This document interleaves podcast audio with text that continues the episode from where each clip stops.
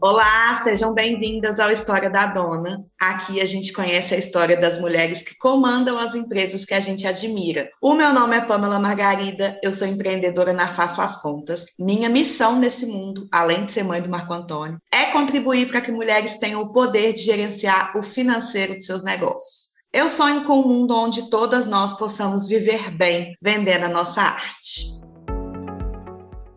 E hoje nós vamos conversar com a Flávia, dona da Lores, uma marca de moda com confecção própria, autoral e com muita personalidade. Mas não satisfeita, Flávia também é advogada. Fez mestrado em Portugal em Ciências Criminais e revalidou o diploma na USP em Direito Penal. A mulher dá aula, literalmente. Muito se fala em transição de carreira, mas hoje nós vamos ouvir a história de uma dona que concilia carreiras. Ela é dona do humor mais inteligente que eu conheço. Flávia, seja bem-vinda ao História da Dona. Ai, gente, essa apresentação já me deixou assim, o quê?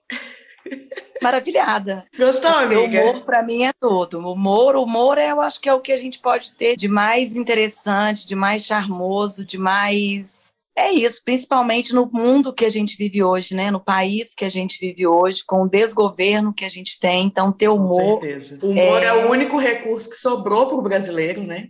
É, e que é algo que eu acho que a gente não perde. É impressionante. Bom, Flávia, a gente vai começar aqui do começo. Conta pra gente aí de maneira resumida como foi que você chegou aqui hoje com essas duas carreiras. Como é que foi essa história? Nossa, gente, é uma longa história, né? Eu vou ser bem breve, porque empreender, eu acho que a gente que nasce numa classe social pobre, a gente empreende desde o momento do nascimento, né? Então, nascer já é um ato de empreendedorismo. E aí, eu já trabalhava com a minha mãe na feira hippie, minha mãe fazia as camisetes três quartos. Muitas pessoas que estão nos ouvindo aqui não vai saber o que é camisete três quartos mas isso fez um mega sucesso em 2000.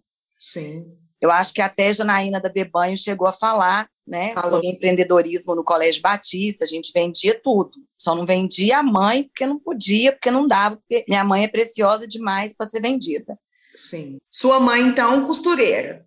Ah, minha mãe, sim, a história da Lores toda, né? Quando a gente entrava, vem todo por causa dela. Minha mãe começou a costurar aos 15 anos, numa cidade no interior da Bahia, em Paulo Afonso. Começou a costurar na fábrica da Chesf, que é a companhia hidrelétrica que tem lá. Então, ela entrou para poder fazer arremate, pregar botão, mas ela adorava, muito curiosa. E na hora do almoço, uma senhora ensinava a costura.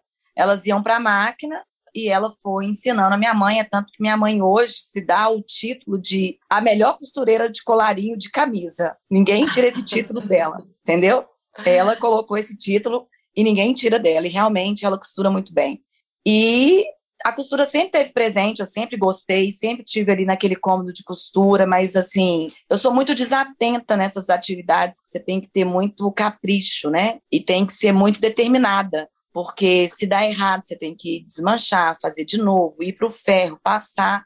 E aí eu lembro que eu aprendi a costurar com oito anos. Eu cortava uma peça, quando eu chegava na metade dela, eu já tinha enjoado, cortava outra. Ou seja, no final do dia, devia ter umas três, quatro peças cortadas dentro de um balaio que ficava do lado da máquina dela. Mas minha mãe, costureira, queria ter uma filha o quê? Doutora, né? Porque na família, claro. tanto de pai quanto de mãe, não tinha um doutor.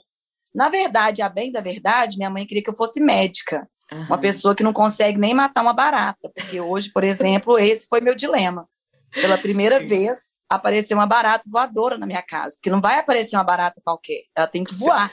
Porque você já mora no alto do prédio para não vir barata. No né? alto, né? é, mas com certeza ela veio comigo mandada. E aí, gente, minha mãe queria uma filha doutora e eu, como muitas pessoas que não tinham condição financeira, não podia escolher qualquer coisa, qualquer coisa não dá para a gente, a gente tem que escolher o que faz o quê? A pessoa ganhar dinheiro, porque era Sim. essa cabeça que a gente tinha lá atrás. Então, a advogata ganha dinheiro. Mal sabia minha mãe que não. Mas na cabeça dela mesma, eu ia fazer um concurso. Para o meu pai, eu ia virar delegada com uma arma na cintura. Uhum. Mal sabe ele que eu sou penal mínimo, mas enfim. Você virou doutora como eles queriam, você só sentou do outro lado da mesa que seu pai achou que você estaria. Exatamente, defendendo algumas pessoas que haviam cometido determinados crimes. Sim. e que é um direito constitucional, enfim. Mas aí eu fiquei bem desiludida com a, com a advocacia, com a militância, mais pelo sistema mesmo, né? O nosso sistema, o desrespeito para com as leis. E dei aula, voltei do mestrado em Portugal e comecei a dar aula. Olha que maravilhoso, gente. Eu fiz um mestrado em Portugal em ciências penais. E a primeira cadeira que eu peguei para dar aula aqui foi de direito tributário e financeiro. Olha que lindo. Como casou, né? Como casou. Era algo que eu estudava 24 horas por dia para dar uma hora de aula, uma hora e quarenta, né? Uma hora e vinte. Mas, Flávia, me fala uma coisa. Então, seus pais nordestinos vieram para Minas, sua mãe sempre costurando, você nasceu dentro desse cômodo de costura, aprendeu cedo e tal, mas foi ali criada para ser doutora, estudou inclusive em escola particular, creio eu que foi uma odisseia para pagar essa escola particular, né? Misericórdia, só a Janaína que sabe. A saga que era todo mês eu chorava para ir o financeiro do Colégio Batista, puxava a Janaína comigo, óbvio, porque amigo não é para qualquer coisa, né, claro gente? que não. Amigo é para as coisas mais importantes da vida. E todo mês eu estava lá, estudei com bolsa, que eu pedia mensalmente, a passagem eu pagava porque eu vendia de tudo mesmo. E sim, me transformei numa o nome não é, né, gente? Porque a gente tem essa forma de ser tratado que eu até dispenso aí o quando eu atendo ainda alguns, atendo ainda é ótimo, né? Eu atendo sempre, porque hoje eu trabalho só com direito internacional, só com nacionalidade portuguesa, inclusive mais um serviço que eu estou oferecendo aqui, já fazendo meu jabá. Quem estiver aí querendo correr atrás de nacionalidade neto, portuguesa. Quer fugir do país para um país não menos melhor, mas enfim, né? Ir lá pegar um bocado do que pegaram da gente. Sim. Eu trabalho com isso, né? Com a nacionalidade portuguesa, me ausentei, me afastei da área acadêmica. Ainda lecionei em algumas faculdades o curso de Direito, na Academia da PM. E 2017, quando naquela massa de demissões, né? Sim. Eu, acabando uma banca, fui chamada na sala do diretor para quê? Para me darem um tchau. Foi um demitida da, do, fui demitida da faculdade da faculdade, a última que eu lecionei. E quando eu desço, o meu cônjuge me ligava, preciso falar com você. Eu falava só um minutinho que eu estou resolvendo um probleminha, um pequeno problema. Quando eu desci, ele falou: tenho uma notícia para te contar. Eu falei: qual notícia? Ele foi demitido. Ele voltava de férias na terça-feira, isso era uma segunda, ou seja, nós dois tínhamos sido demitidos. Eu na segunda, ele voltando de férias, a gente tinha acabado de comprar minha casa, minha vida. Uhum. Né? E aí eu falei, eu já tinha começado com a Lores em 2015 rapidamente, numa aparição bem rápida, e aí eu falei assim, vamos voltar com a Lores, porque a Lores foi um projeto que deu início em 2015, mas muito uma estrela cadente que passou, uhum. e aí eu precisava de grana, fui dar aula no curso da academia, enfim. E aí deixei a, a Lores mais uma vez adormecida. E quando a e... sua mãe vendia lá na, né, toda a vida sua mãe vendeu costura para pronta entrega, para particular, tal. É, minha mãe costurava, faccionista. E essas roupas que vocês vendiam na feira, na adolescência, na sua vida toda, não era ainda a Lores. Não, não era a Lores. Na verdade, a minha mãe teve uma oportunidade de pegar uma barraca na feira. Ela sempre foi faccionista, né? Sempre costurou para outras marcas. Não vou falar o nome aqui, inclusive tem algumas que não são concorrentes, porque eu não acredito que alguém concorra com a Lores. Uhum. Acho que essa questão da concorrência também é outra questão que a gente pode entrar principalmente para os microempreendedores, né, para quem está empreendendo, achar que ah, não vou começar porque tem gente que está fazendo também. Mas não, era uma marca que não era marca, não tinha marca. Uhum. Se eu não me engano, era Água Viva que minha mãe queria, porque minha mãe gostava desse nome por causa da Bíblia, enfim. Uhum. Mas tinha essa etiqueta. Mas, mas você, naquela época, não desenvolveu o lado da marca. Você só pegava ali o que sua mãe costurava e vendia por causa de dinheiro. Você não estava muito Pregava botão, fazia casa, passava, botava na sacola, botava dentro do táxi e ia. Uhum. Porque pensar em moda naquela época, amada, era impossível. Era impossível. Eu tinha que fazer faculdade, dois estágios, uhum. comer cachorro quente na porta do fórum, sem sujar o terninho da estagiária? Não, nunca, nunca, nem terninho. Eu ficava lá socadinha, uma amiga minha que vai nos escutar sabe disso. Eu, eu ia com blusa de malha, saía da faculdade, comia um cachorro quente, me lecava de molho verde, entrava lá, ela me socava lá dentro, viu, Mel? Me colocava lá na salinha e dali eu desempenhava a minha função com zero êxito, mas desempenhava. Mas uma coisa eu fazia bem dentro da primeira vara de tóxicos, vendia as camisas da minha mãe como ninguém lá dentro. Ô, Flávia, das várias etapas que a sua vida já teve, a moda nunca saiu, na verdade, né? A confecção estava o tempo todo com você, apesar de você não ter colocado ela como atriz principal de sua vida, o tempo todo ela foi, ela estava ali do seu lado. O tempo todo, sempre como amiga, né? Porque uhum. foi a forma que minha mãe encontrou de criar os filhos, enfim, com a ajuda do meu pai, que é carpinteiro. Então, assim, jamais sairia a moda porque qualquer lugar que eu chegar, foi através dela, né, da fabricação em si das roupas, é que eu consegui conquistar um espaço. Entendi. É, então, não, jamais. Jamais. Aí foi para Portugal, fez mestrado, voltou, revalidou esse diploma, começou a trabalhar, dando aula tal. 2017 foi mandado embora no mesmo dia que o cônjuge foi mandado embora também. Veio também. a Lores. Botei o cônjuge para poder cortar comigo. Pregar botão, cônjuge hoje sabe tudo isso. Ia para as feiras, Aí eu tive uma pessoa que me incentivou muito, obviamente, Jana da Debanho já estava, né, empreendendo há muitos anos Sim. e já tinha iniciado essa questão das feiras em Belo Horizonte, já tinha feito parte, fazia parte até a altura. Se eu não me engano, eu posso estar errado aqui, mas talvez uma das primeiras lojas colaborativas de Belo Horizonte, a Moca. Uhum.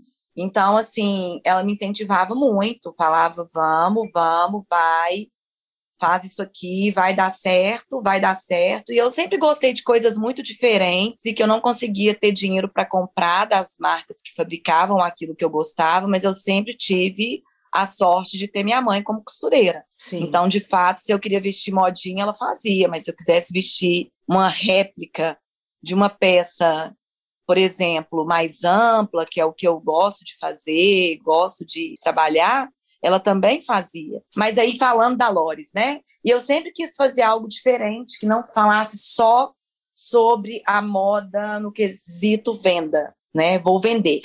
Uhum. Eu acho que a moda, para mim, ela tinha que estar tá vinculada e linkada à minha história de formação, uhum. da minha formação no direito, enfim, do que eu acreditava, do que eu já havia presenciado enquanto filha de costureira, dessa mão de obra explorada, dessa mão de obra invisível, não é? Porque todo mundo é visto, menos a costureira. Sim. É, o estilista, o designer, o stylist, enfim. Agora, a costureira não. Então, assim, isso eu já trazia comigo, né? Dessa visibilidade de quem fazia a peça, fazia o mais, se não o mais importante, tão importante quanto o trabalho de qualquer outro, né? Que estava ali naquele processo de desenvolvimento da peça. E minha mãe ama, né, gente? Minha mãe, para quem não conhece a marca, entra lá no Vista Lores, no Instagram, que vai ver ela lá. Adoro ser modelo, adoro tirar as fotos. E eu acredito que hoje, depois de alguns anos de terapia, e levando a Lores há algum tempo, eu vejo que a Lores não é um sonho só meu, era um sonho dela também, sabe? Uhum. E que eu consegui, venho conseguindo a trancos e barrancos, porque sabemos que não é fácil, mas tenho conseguido elevar essa profissão tão importante, gente, é porque uma pessoa que faz, que fabrica uma peça, em pequena escala, que é uma peça cortada, duas, três só, vai para a máquina, não tem uma linha de produção, é um trampo assim que deve ser muito valorizado e que, que eu vejo que cada dia mais a gente tem menos pessoas querendo aprender a costurar. Porque se ganha pouco, paga pouco. Me fala uma coisa. Você, aqui em BH, sua família mora em um bairro de periferia. Você foi criado em um bairro de periferia, né? E zero glamour, você, sua família é simples, foi criada dessa maneira. Por outro lado, você teve acesso a um mundo mais glamuroso, que por mais que seja superficial, é glamuroso sim, que é o direito. Os fóruns sim. e tudo mais, né? Tem ali um certo nariz em pé ali, digamos, né? O código daquele lugar, ele é mais chique, digamos. Quando eu olho para sua marca, para a Lores, aí falando de uma visão bem pessoal de Pamela mesmo, eu vejo que a Lores ela é como se fosse assim, quebra de um padrão assim, de lugares do tipo assim, ó, aqui fica o pobre, aqui fica o rico, aqui fica o chique, aqui fica o, o brega. Enfim, quando eu olho para Lores, eu só consigo ver união assim. As peças são amplas, os tecidos são fluidos, tem Nordeste, tem Brasil, tem Europa. Eu vejo tudo isso assim na Lores, né? E olha que eu não entendo de moda, eu creio que quem entende de moda de verdade vai olhar e falar melhor que eu. Você tenta fazer isso? É seu intuito fazer isso? Ou tudo isso foi natural? Tudo isso foi natural. Tudo é isso foi natural. História, né? É engraçado que você fala uma coisa, né, do chique. Primeiro, né, voltando.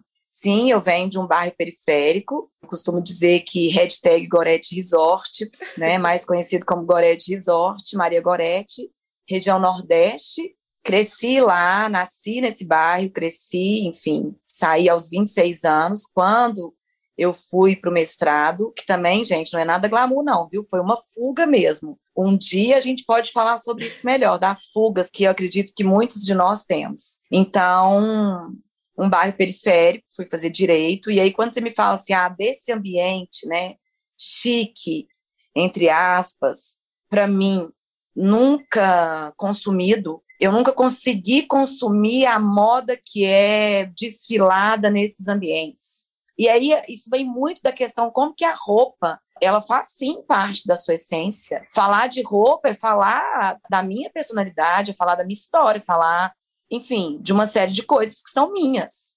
Então, eu tenho casos muito engraçados de uma Pode certa contar. pessoa que eu conheci na altura, quando iniciou o Tinder. Eu conheci uma pessoa nesses encontros. E essa pessoa falou: Nossa, mas você faz direito, mas você. Não, não, não, você já é formado, você né, fez o mestrado, já tinha voltado. E a pessoa falou: Nossa, eu acho assim uma fantasia erótica, sexual tão maravilhosa. O escarpão com a saia lápis e a meia calça. Eu falei: Oh, meu Deus, oh, amado, mas não é para mim, não, né? E ainda bem que ele me respondeu não, seria para mim mesmo. Eu falei, graças, graças a, Deus, a, Deus, não é para mim, porque no caso ele queria ele mesmo ele usar vestir. essa roupa.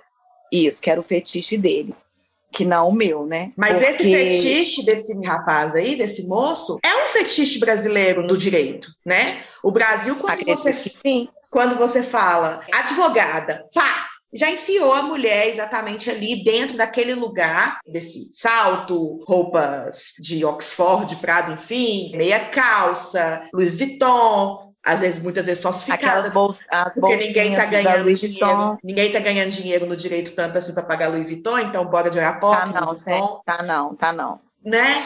Então é esse código. E aí você veio e tipo deu uma bagunçada nesse código, né? Falou, peraí. É, eu acho que até hoje quando eu entro no fórum para fazer qualquer coisa relacionado ao que eu faço hoje, eu dou uma bagunçada na cabeça das pessoas, inclusive de quem me vê, porque geralmente quando eu chego na secretaria, eles me tratam como parte e não como advogado. Não que ser advogado ser tratado bem, não, viu? Às vezes ser tratado até pior. Uhum. Mas às vezes a pessoa pergunta que é só atendimento para advogado. Eu falo, não, eu, mas eu sou, porque é completamente fora do padrão. E, obviamente, que eu não conseguiria destruir, né, por mais que fosse o meu desejo, um código de conduta que ano, há anos, né, há centenas, que o direito carrega consigo essa imagem, essa imagem engessada, essa imagem principalmente para mulher. Principalmente né? para mulher, com certeza. Mulher. É. Porque o homem, ok, está lá no terno e é o que sempre usou. Agora, a mulher, não, tem que estar tá naquela roupa, porque se não for aquela roupa, não passa nenhum tipo de credibilidade. Sim. Se tiver tatuagem, não passa credibilidade. Se não usar óculos, não passa credibilidade. Se o cabelo tiver bagunçado, e isso tudo me angustiava, me angustia ainda. Só que eu já não uhum. vivo mais esse mundo. E tenho a oportunidade hoje com a Lores de encontrar pessoas no direito que também já romperam com esse padrão.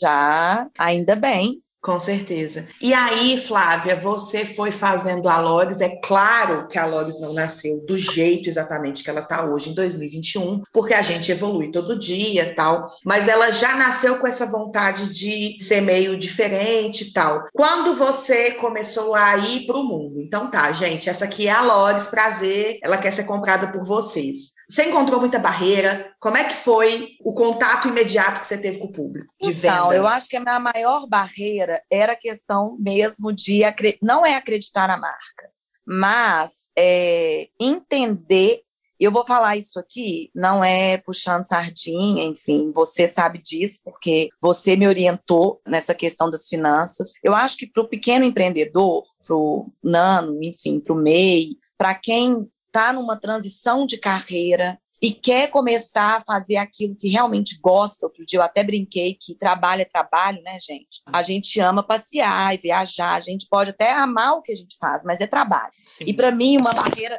imensa era a questão de conseguir lidar com o financeiro, que é até hoje. Sim. Se eu pegar uma planilha, eu desconfiguro ela e ela se transforma num Word em menos de três segundos. Então, eu acredito que não só para a Flávia, e você pode dizer isso até muito melhor do que eu, obviamente, que essa questão financeira, precificação, o entender a validade que tem de valioso, né, de valoroso, aquilo que você faz e entrega para o mundo, é para mim a maior barreira. Entendi. A maior barreira. Mais do que, do que ter que, que mostrar ao mundo uma roupa sem padrão, para você o muito mais difícil é o financeiro. É o financeiro.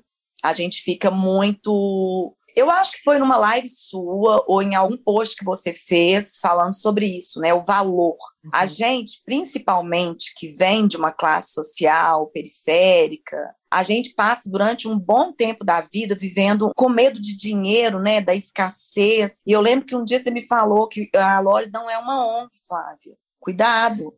Sim. Você pode trazer valores, tem que trazer, tem que ter propósito, mas você aí é um negócio. Então, você tem que acreditar nesse negócio. E aí, eu sempre acreditei. Mas, quando você vem dessa, dessa coisa, você fala assim: ai meu Deus, e esse preço aqui? É, tanto é que muitas vezes a gente vê eu e outras tantas empreendedoras, empreendedores, né, pagando para trabalhar, literalmente.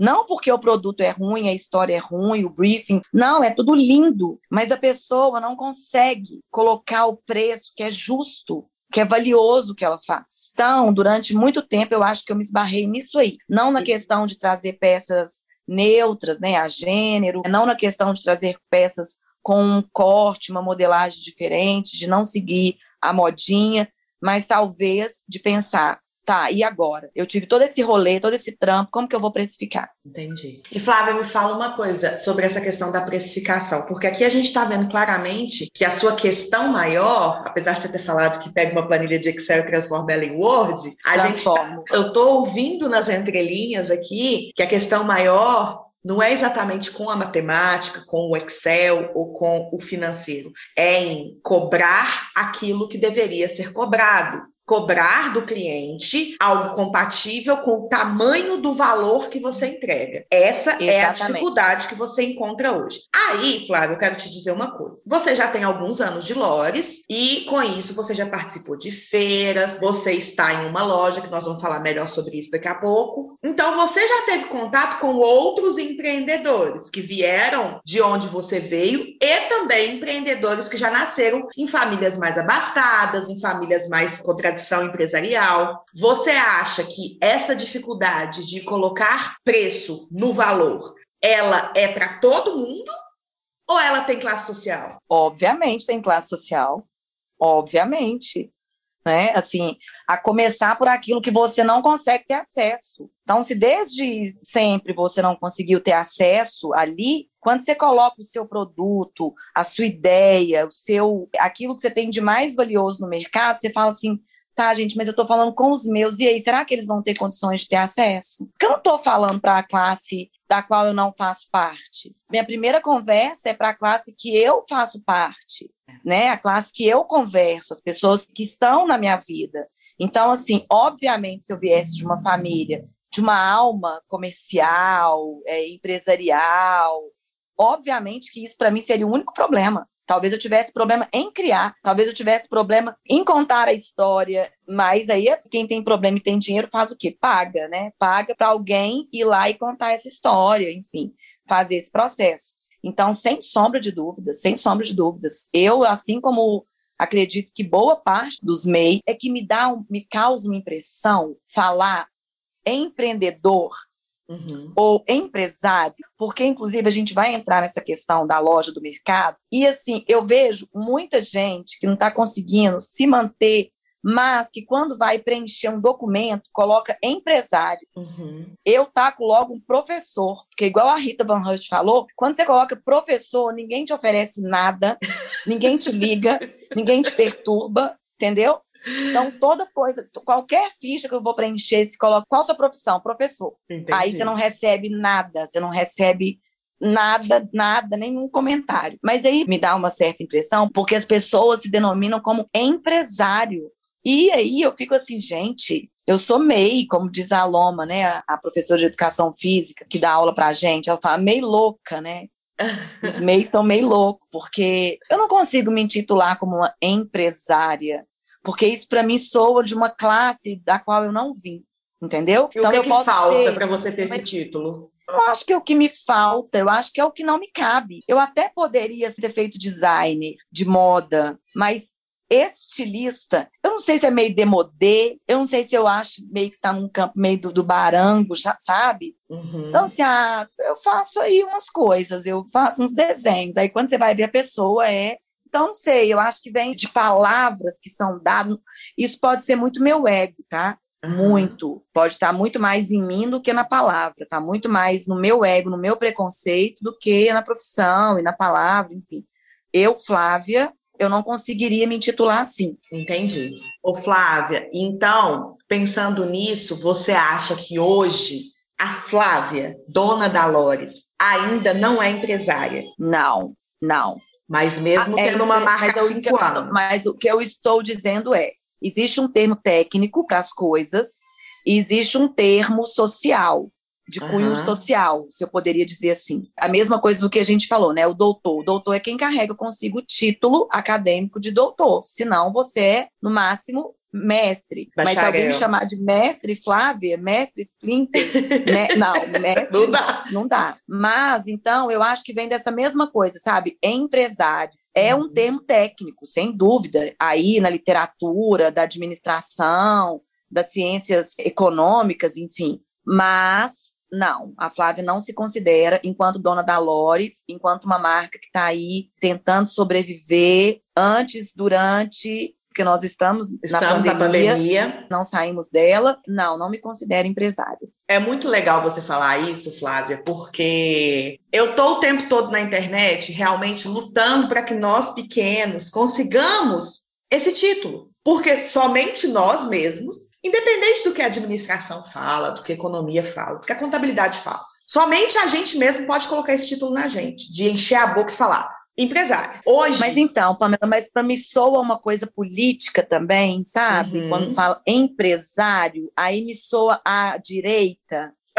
Então, não sei. São vários preconceitos. Claro. Mas é, é isso. É isso. É como se tivesse um monte de empresário lutando contra a classe trabalhadora. É como se eu não fosse a classe trabalhadora e quando eu me titulasse empresário, eu tivesse mais perto do Silvio Santos do que da minha mãe que costura. Uhum. Então é mais ou menos nesse demais. contexto assim que eu não me encaixaria. Talvez eu me encaixe mais como costureira, por Entendi. exemplo. Do que como empresária, você já... Como você... fabric produtora de roupa, uhum. entendeu? Como uma pessoa que ressignifica a moda, redesenha algumas peças de brechó, mas não como empresária ou estilista, ou enfim. Não. Flávia, realmente é muito social isso. É muito social. Porque o que acontece hoje é que, veja bem, aí falando de números, né? 90% das empresas no Brasil, elas são micro ou pequenas. Então, se a gente for olhar, socialmente falando, nós da plebe, é a gente que movimenta a economia. Ainda assim, o Brasil, ele tem um sistema tão feudal que a gente quando fala de empresário,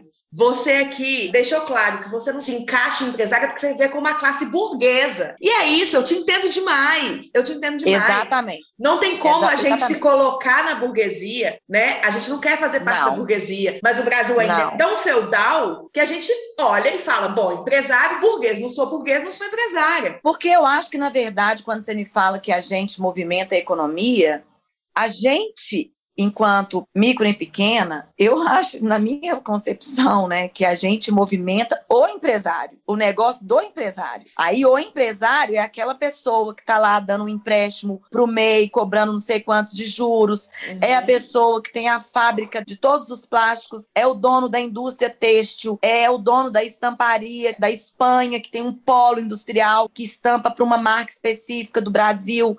Então, é mais um motivo que eu não consigo, porque para mim o empresário está lá, ó. Uhum. Nós estamos aqui movimentando essa economia, mas qual economia? Uhum. Entendeu? Sim, com certeza. Porque para mim é isso. Enfim, eu não tenho herança, então eu tô mais, para mim, eu tô mais perto da produção, da costureira do que do empresário. Eu estou mais perto da professora. E é por isso, até por um conjunto enorme de fatores, né? Que aí a gente busca aquela sua resposta lá atrás, que o que foi mais difícil no empreender para você até hoje ainda é o financeiro. Porque de tudo que compõe a empresa, a única coisa que não foi natural até hoje, já que você nasceu dentro das linhas e costuras e máquinas, etc., a única coisa desse mundo todo que não é natural para você é o dinheiro. São as Exatamente. transações financeiras. As transações financeiras, da mesma forma que eu não consigo me ver dentro desse mundo jurídico aí, dos fóruns e tribunais, enfim, eu também não me vejo dentro dessa alta moda, sabe? Dessa alta costura desse São Paulo Fashion Week que tantos buscam, mas eu também acredito que isso possa ser um bloqueio. Sim. Um bloqueio, inclusive, da classe social da qual eu né, sou descendente. Sim. Então, quando você me fala isso da planilha, da finança, é porque, de fato, nunca teve, nem na feira hippie, como um investimento. Era para pagar conta, era, uhum. pra, era vender pegar o dinheiro, pagar o tecido, a linha, pagar aviamento, mais duas, três costureiras que trabalhavam com a minha mãe, água, luz, telefone, a escola, comida, então acabou o dinheiro. Começa Sim. tudo de novo, entendeu? Sim. Então a gente não consegue, parece que é uma coisa que você não consegue meio que é. sair disso. E é bem importante a gente trazer esse assunto aqui no podcast, porque algo que eu quero deixar muito claro sobre a Faço as Contas agora, né, é que a Faço as Contas e o meu sonho, e eu falo sempre, né, que o meu sonho é que todas nós possamos viver da nossa arte. E em momento nenhum, Flávia, eu almejo, eu espero, ou eu propago que nós iremos ser milionárias, não amanhã, pelo menos não depois de amanhã. Não seremos, né? Então eu não vendo esse peixe. O que eu vendo, defendo e luto é que eu realmente acredito que a sua mãe, e a minha mãe, a sua mãe é costureira, e a minha salgadeira, cozinheira, enfim, né? E teve mil negócios de comida a vida toda. E sempre os negócios de comida foram movimentados, giraram dinheiro, mas no final do mês o que acontecia é exatamente o que você falou: pagava tudo e começava de novo, né? Era um mês de vida, 30 dias de vida, né? Que é isso que a gente tem a vida toda. Mas eu realmente acredito que a nós faltou acesso acesso e oportunidade. Esse acesso poderia vir de uma herança, não temos e não teremos. E esse acesso também ele pode vir de uma forma muito mais difícil, mas sim ele pode vir por meio da educação. Educação claro, é essa? Conhecimento, é tudo. Do conhecimento, exatamente. Então, quando a Faço as Contas está aqui na sua missão de falar o tempo todo de vamos, gente, vamos fazer diferente, vamos movimentar, vamos olhar para o financeiro, vamos precificar corretamente, enfim, não é uma visão neoliberal que fala faça você mesmo, é, acorde a cinco, trabalhe enquanto eles dormem, qual sua desculpa agora? Jamais, jamais, jamais é isso. É realmente não. o tempo todo para defender que você viu a sua mãe como costureira, você ainda é costureira, você falou isso, eu aprendi a costurar com oito anos. Então, Flávia, sim, entre vários títulos que você tem, você é costureira, mas você, sim. diferente da sua mãe, que provavelmente agora já está num momento que não tem nem paciência mais, né, para aprender isso, provavelmente. Também a gente deve isso a ela, dela poder curtir a vida de uma maneira mais tranquila agora. E você sim que está aí no auge da sua produtividade e da sua vida, enfim, de fazer isso com um pouco mais de informação acesso e tudo mais. E você está fazendo, porque a Lores, por mais que esteja difícil, ano pandêmico e tudo mais, você conseguiu abrir uma loja, uma loja física, linda, maravilhosa, num dos pontos mais hypados de BH hoje, que é o Mercado Novo. Né? Então, não nos foi dado esse lugar, mas você foi lá e tomou, você está lá dentro. Peguei. Peguei. Como é que foi para você fazer isso, esse processo? Vou abrir a loja, teve medo, como é que está sendo? Então, Pamela, só para finalizar essa questão da educação, e quando você me fala da sua mãe, da minha mãe, eu consigo falar muito bem, né, dos meus ancestrais que vieram retirantes mesmo do sertão. E quando a gente pensa assim, eu nunca terei uma herança material, mas certamente se eu tivesse um filho, ele nasceria com mais condições materiais do que a minha irmã mais velha, por exemplo, que vai fazer 50 anos. Então, assim, empreender, quando eu falo dessa coisa, né, ah, eu não me intitulo como empresária, nananã, nananã, mas é óbvio, e aí a gente é completamente anti-neoliberal, mas a gente ainda vive, não existe outro sistema para substituir o capitalismo, nós estamos nele, e cada um fazendo a sua parte para ser menos agressivo uhum. dentro desse capitalismo que está aí. Mas quando eu penso nisso, assim, para finalizar essa chave, é porque, de fato, a educação me trouxe a um lugar que não levou minha mãe, porque ela não teve educação. Sim. Então, quando a gente fala da educação financeira que nós não tivemos, talvez, se na escola pública que eu estudei até a sétima série, e depois numa escola particular, se a gente tivesse o um mínimo da educação básica, da educação financeira, a gente não se sentiria tão perdido enquanto empreendedores. Com é como se aquele lugar não pudesse me pertencer, porque eu nunca vi sobre isso. Eu não sei o que é isso. Como assim ter um caixa? Como assim é o necessário, é o básico. Mas eu não entendo, porque minha vida foi retroalimentada pelo ganha, paga, ganha, paga. Né? Então, assim, é isso. A gente vai se limpando aí dessas questões e vamos, vamos que vamos. E a Lores, Lores Lab no Mercado Novo, eu me lembro também, né? Quando você falou, Flávia, mercado, eu falei, ah, mercado, vou lá. E aí tinha um monte de projeto de nananã que tinha que apresentar para a banca, para a mesa, para o Senado, o Ministério da Fazenda, da Agricultura, Planejamento da Estrutura Pública do Brasil, mandar uma cópia para o Tribunal de Haia. Em três vias. Mais... Em três vias. tinha que mostrar teste do pezinho. Eu, na minha época não tinha teste do pezinho. Eu falei, onde que eu vou arrumar essa porra do teste do pezinho? Ou seja, eu Era tive difícil que... demais. Não era difícil era difícil para quem estava vindo de onde eu estava vindo. Uhum. Qual o seu sobrenome? E era mais, exatamente. Era difícil para o meu sobrenome, para o meu bairro, para a minha classe social. Não estou desmerecendo aqui nem, ninguém que esteja lá e que seja de outra classe social. Estou dizendo da dificuldade que é quando você sai de um lugar para chegar num outro lugar. Enfim, eu acredito muito, todo mundo que está ali, boa parte das pessoas que estão ali, que eu conheço, são extremamente artistas.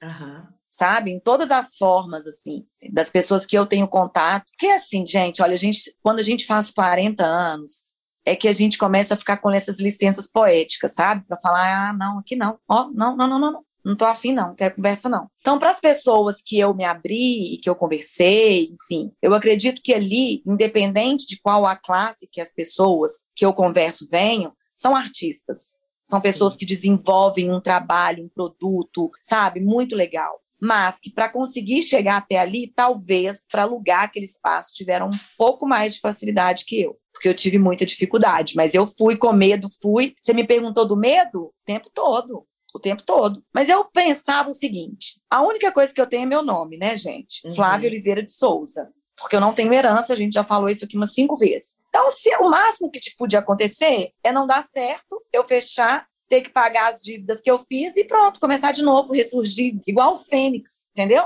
Então, Ô, assim, Flávia, assim, esse é o, acho que o terceiro ou quarto episódio que a gente fala isso, mas é se a gente que veio de baixo tem uma vantagem, é que a gente não tem nada a perder. Nada. Nada. E outra coisa, eu acho que a vantagem número dois é que se a gente perde o nada que a gente já não tem, para depois a gente subir, assim, para a janela e olhar de novo, é muito mais fácil. Entendeu? Porque se eu tiver que voltar para a feira hippie, se eu tiver que vender bombom, né, igual eu vendia na escola, não tem, não tem problema nenhum com isso. Eu falo que assim, mas é nenhum de nenhum mesmo. Uhum. Eu lembro que eu fiz uma viagem agora lá para minha irmã, há, pouco, há, uns anos atrás, antes da pandemia, e quando eu cheguei lá, ela falou: tem uma faxina, você quer fazer? Eu falei: óbvio, eu tô louca para comprar um perfume. Eu não sou afeita às faxinas, conheço amigas que adoram. inclusive. Ainda bem que foi um país muito longe, num lugar que ninguém vai saber, um outro mundo. Uhum. Amada, com o mesmo pano que eu limpava o sofá, eu limpava a mesa, que eu limpava, até por uma questão de economia também. Entendeu? E limpava fez a faxina. e fiz a faxina, ganhei meus dinheiros, comprei meu perfume e voltei feliz. Por quê? Isso para mim não é uma humilhação. Não está no campo da humilhação. Então eu acho que para quem tem e perde, dependendo do que vai fazer depois, se sente humilhado. A gente, tudo que a gente faz, a gente se sente exaltado, porque a gente está conseguindo fazer. Sim, com certeza. É Usando mesmo. bem o vocabulário cristão. É isso. É isso. Ô, Glória.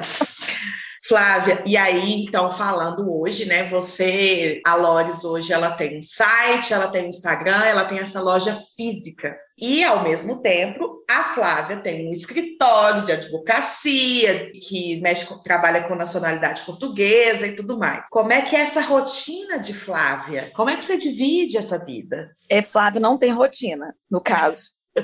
No caso, Flávia acorda. Mentira. Eu tenho uma pessoa, uma sócia no escritório, que é geminiana, virginiana, ali os dois juntos, e ela consegue levar o escritório nessa parte administrativa muito bem. Então, assim, com, agora a Lores, eu acordo e falo: hoje eu vou fazer foto. E vai. Amanhã eu preciso cortar uns kimono.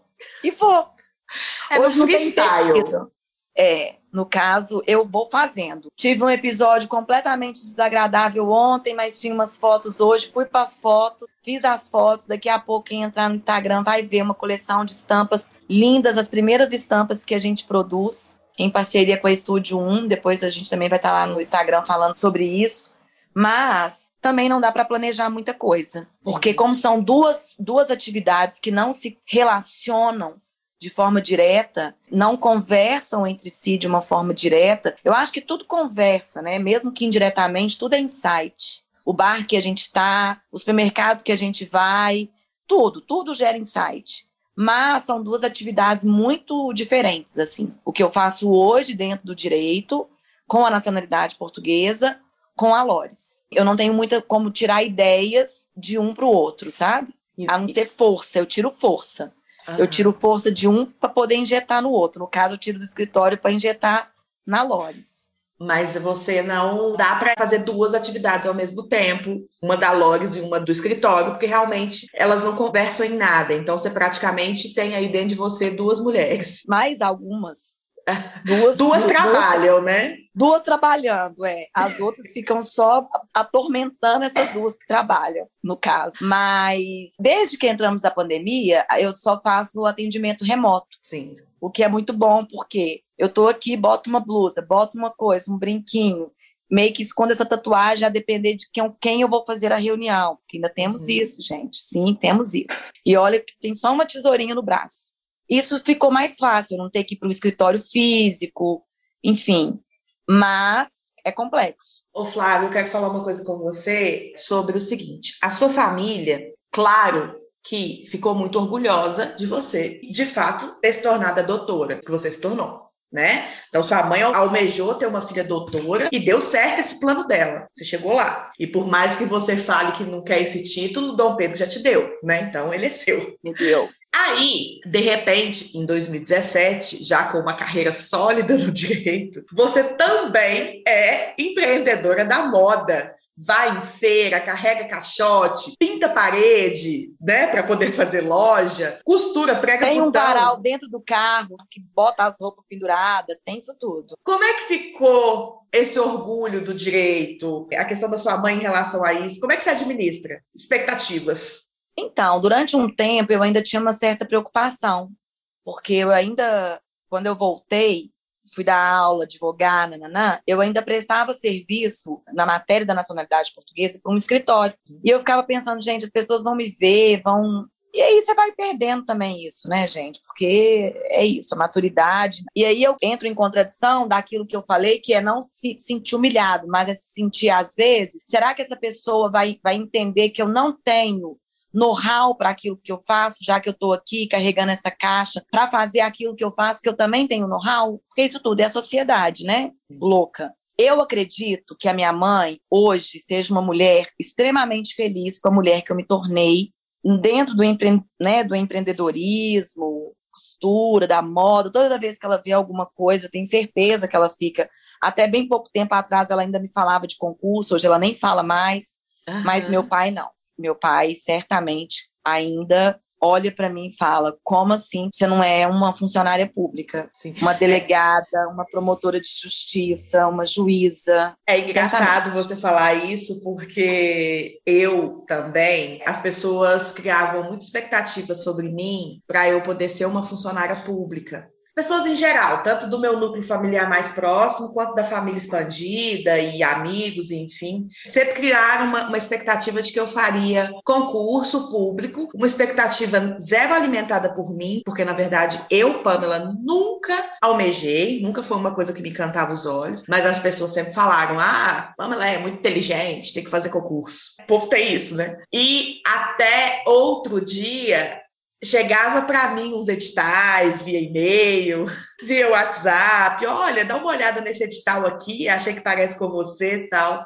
A família até cadastra o nosso e-mail, pede o um e-mail falando que é para uma coisa e é para outra, é para cadastrar em banco de coisa de escola, de edital, de tudo, e vai chegando, você não sabe que horas que você fez esse cadastro. Está lá feito, né? E aí, de uns tempos para cá, pararam de arrumar emprego para mim, pararam de me mandar edital. Eu não sei exatamente o que, que aconteceu, qual foi a virada de chave da minha vida. Ou às vezes foi só minha postura, né? Porque, como você falou, a gente vai virando mulher, a gente vai deixando as as cascas mais para trás, e agora realmente eu tenho uma postura mais forte. Não sei se foi só minha postura, mas realmente essas propostas para eu fazer concurso pararam de aparecer para mim. Que bom, né? Eu fico feliz não porque por outro motivo, apenas pelo motivo de que eu acho que as expectativas das outras pessoas sobre mim abaixaram. Que bom que elas se aquietaram Sim. e elas não estão mais lá em polvorosa querendo que eu fosse. Eu acredito que é muito a nossa postura sem dúvida. Tem uma frase muito clichê, né, que quando a gente muda, o mundo muda. Então eu acredito que quando a gente muda, sim, as pessoas mudam. E uma coisa que para mim, Pamela, aos 40, eu posso dizer, eu nunca consegui elaborar muito bem a liberdade, sabe? Assim, uhum. eu sempre sabia que era aquilo que eu gostava muito, mas hoje eu sei que assim, talvez o maior valor, né, depois do valor à vida, é o valor à liberdade a liberdade, para mim, tem um preço muito grande, ele é muito alto, ele, é, ele tem um valor muito alto. E para mim, um concurso público, na minha cabeça, tá? Ou qualquer outro trabalho que me remunerasse muito bem, mas que me mantivesse sem essa liberdade, ele iria me trazer uma estabilidade financeira, mas uma instabilidade emocional. Então, o que eu sinto hoje enquanto autônoma, eu acho que é essa palavra que eu gosto de usar mais, uhum. o que eu sinto hoje enquanto autônoma fazendo essas duas coisas que eu faço e faria mais, enfim, é eu posso vários meses, eu posso ter instabilidade financeira, mas mental, eu acho que eu tô cada vez mais próximo de conseguir ali tentar me equilibrar nessa corda bamba, sabe? Algo que me prenda, independente do retorno financeiro, vai me trazer essa instabilidade, que para mim ela é pior sendo mental do que sendo financeira na balança da mulher adulta, né, a gente coloca a estabilidade mental em primeiro lugar, né?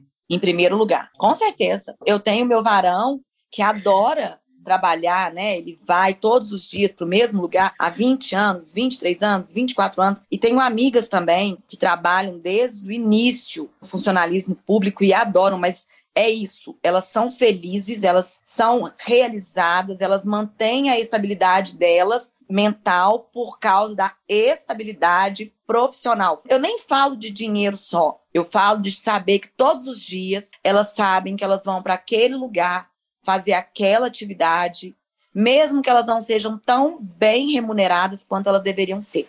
Mas isso de saber que elas vão para aquele lugar todos os dias dá para elas a condição de ter uma estabilidade mental. É. O meu caso é o oposto.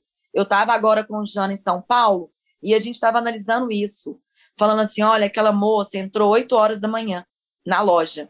A gente está passando aqui agora, são seis, ela está saindo. Olha o tanto de coisa que a gente já fez. A gente ganhou algum dinheiro? Não, nenhum. A gente gastou no caso. Uhum. Mas a gente já tinha feito tanta coisa e eu acho que isso me dá para essas minhas duas atividades, principalmente assim para Lores, que é onde eu posso ser bem eu mesmo o tempo todo. Isso é maravilhoso. Isso não não tem preço para mim. Bom, Flávia, aqui no nosso podcast, a gente tem um quadro fixo que se chama Antes e Depois da Gestão Financeira. E por mais que você fale que você tem dificuldade, eu sei que ela é real, não estou desfazendo dela de maneira nenhuma. Você tem planilhas que Edson Conde Varão fez para você, e Edson é bom nisso né? Muito bom. Você tem tudo isso e você consegue aí sim enxergar alguns números que eu sei que eu conheço esse lugar. O que, que você acha que mudou assim a partir do momento que você viu os números, que você viu o custo das coisas, que você pôde acompanhar ali de certa maneira o que, que é a gestão financeira? O que, que muda para você? Qual o peso que você dá para isso hoje? que aquilo que a gente produz dentro do ateliê, do cômodo de costura, lá no Maria Goretti, tem um valor muito significativo. Então, assim, a gestão financeira, para mim, ela me fez enxergar isso, sabe? Isso que a gente começou lá no início. Isso aqui não é só um botão, uma linha e um tecido.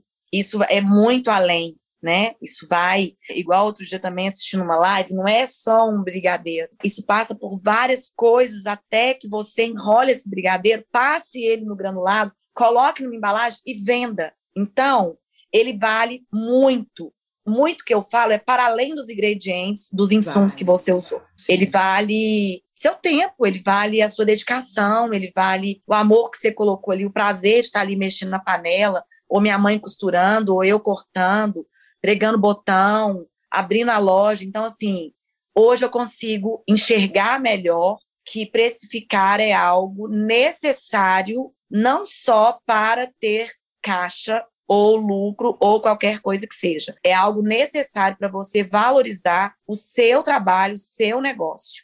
Entendeu? Então, assim, eu consigo enxergar isso de forma clara, o depois do financeiro.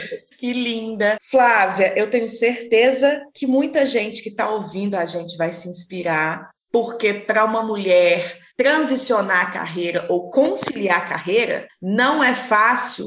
Eu sei que às vezes pesa muito mais a visão do outro sobre isso, e às vezes a mulher não está conseguindo assumir que além de advogada, ela quer ser confeiteira, que além de contadora, ela quer fazer artesanato, e às vezes a mulher não está conseguindo assumir muito pela visão externa. Eu acho que hoje aqui você mostrou muito como é que isso passa aí na sua vida. Eu gostaria que você deixasse um recado para essa mulherada que está ouvindo a gente. Gente, então, qual que é o recado que eu posso deixar? Eu sou uma mulher eu acredito que, assim, fui uma menina, uma adolescente, uma jovem adulta e uma adulta muito da execução. Por mais que eu tivesse medo, eu sempre fui. Eu sempre fui pouco do planejamento e muito da execução. Tem muita gente que às vezes me pergunta: ah, mas e se? Eu falo assim, gente, amada, e se? Você não vai saber. Uhum. Então, se tem um desejo que está aí latente, se tem uma vontade, faz. Faz com o que você tem faz com pouco, faz com quase nada. Mas se a gente for querer chegar, isso é uma coisa que eu sempre tive no perfeito, dependendo do lugar que a gente sai, a gente nunca vai sair desse lugar. A gente vai construindo esse caminho, Hora você vai vendo uma foto e fala: Meu Deus, eu não tive coragem de colocar isso, mas tive sim. E foi essa foto que me permitiu colocar outra, e foi esse produto que me permitiu colocar outro. E assim eu fui construindo. Foi a total incapacidade de aparecer que me fez aparecer. Então, antes eu só colocava a mão, depois tinha a voz, depois aparece. Então, eu sou da execução. A minha dica, o meu conselho é: faz.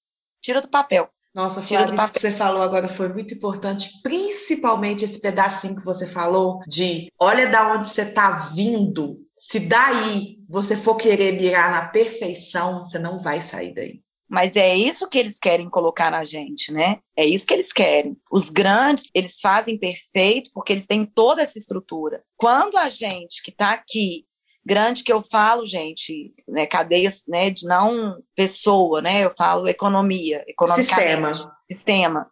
Então, ele quer isso mesmo. Sai não, você vai continuar meu funcionário pro resto da sua vida. Isso. Você vai continuar minha mão de obra. E aí, você vai falar, ah, mas quando que eu vou fazer daquele jeito, aquela foto? Talvez nunca. Talvez você vai fazer melhor. Talvez você vai atingir mais pessoas com aquilo que você faz de forma orgânica e humana, não robotizada. Então, assim, eu sou muito da execução. Eu sou muito do pega e faz. Pega e faz com aquilo que você tem. Ah, mas eu quero começar a fazer camisa. Compra uns panos ruins mesmo, começa, vende mais barato, faz uma graninha, compra um melhor, vai qualificando, vai, vai. É isso. para mim, não tem outra forma, porque eu não vim de outro lugar. É esse o lugar que eu sei falar, assim. Flávia, muito, muito obrigada por ter falado de forma tão realista. Não esperava menos de você. Tenho certeza que você arrancou muitas lágrimas e risadas de quem está nos escutando. Gente, então, antes de finalizar, porque eu sei que está finalizando, eu queria só deixar aqui um agradecimento, porque a Pamela realizou meu sonho. eu, eu, assim, eu sou muito, muito fã de podcast. A Pamela sabe disso. A gente sempre troca figurinhas de podcast, adoro. E participar de um podcast, para mim, gente, era algo assim, no campo do impossível. Ô, e aí, Pamela me convida para fazer um podcast, para poder participar desse podcast. Estou imensamente feliz. Antes de mais nada, porque eu sei da nossa luta, eu sei, eu sei das nossas inseguranças, dos nossos medos, de como empreender traz medo, traz insegurança, de momentos que a gente, né, assim, tá, e agora? Eu vou para onde? Mas é lindo ver esse seu trabalho, Pamela, eu te falo muito, é lindo ver como que ele desabrochou no momento em que a gente estava tão escuro, sabe?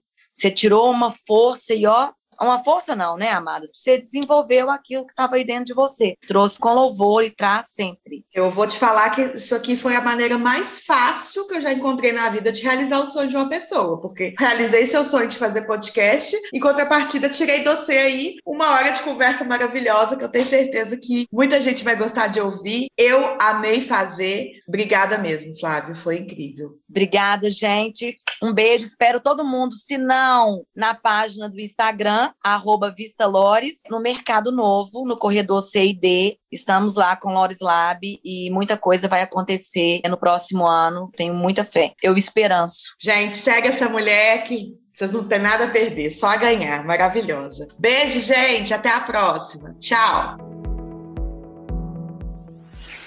Esse podcast foi editado por Domênica Mendes.